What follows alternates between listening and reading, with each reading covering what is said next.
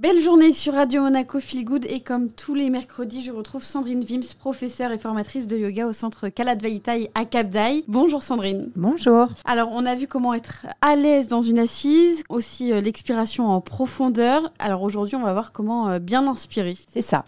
Alors comment pas bien inspirer? Parce que de toute façon la respiration elle est toujours bien. C'est juste qu'elle peut se déployer de plus en plus. Alors quand on a fait euh, Ujjayi 6 la semaine dernière, eh bien on a compris que le fait d'expirer longtemps longtemps, lentement et profondément, provoquait spontanément un retour d'une inspiration, elle aussi, Pourtant, sans avoir besoin d'y accorder de l'attention, elle est naturellement plus longue. Donc ça, c'est une observation. Maintenant, on veut faire la même chose et continuer le programme et aller vers une inspiration contrôlée. Donc pour cela, vous allez donc vider la totalité des poumons avant de partir, prendre une inspiration un petit peu plus longue que la normale, installer le Jalandhara Bandha sur l'expire et vous êtes prêt pour l'exercice en lui-même. Donc l'exercice, c'est inspirer lentement, calmement et profondément, et ayez une inspiration qui monte du bassin, qui va s'élever dans la taille, qui va s'élever dans les côtes, frontales, comme on a vu dans la, dans la longée hein, euh, en début. Ensuite, elle va monter cette... Euh, inspiration dans la poitrine, dans les côtes, dans les aisselles, dans les omoplates. Et là, donc, j'étais dans un contrôle parce que c'est moi qui ai élargi les étages pour la sentir de plus en plus puissante, l'inspiration. Et comme on a dit que c'était uniquement l'inspiration qui était dans l'observation consciente, eh bien l'expiration, on la laisse descendre sans forcer, on la laisse être la réponse à l'inspiration. Comment on observe bien son inspiration en étant assis? Alors, eh bien, déjà, le, c'est même plus que l'observer, c'est la contrôler. Par notre observation, on va contrôler notre inspiration. Ça demande d'abord de vidanger la totalité des poumons. Parce qu'on part d'un poumon vide, ce qui fait qu'il a toute la place, tout l'espace à l'intérieur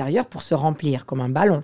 Hein, qu'on vide au départ et qu'on va remplir. Donc bah, la respiration par le nez. Une fois que mes poumons sont vides, je vais avoir cet appel de vie, de survie, d'inspirer de toute façon. Et ben au lieu de laisser cet appel être spontané, et ben je vais le guider pour qu'il prenne plus d'espace, plus d'ampleur et qu'il nourrisse beaucoup plus en profondeur, en oxygène toutes les cellules. Euh, ce qu'on peut faire, c'est faire euh, une préparation à cet exercice. Avec plaisir, Sandrine.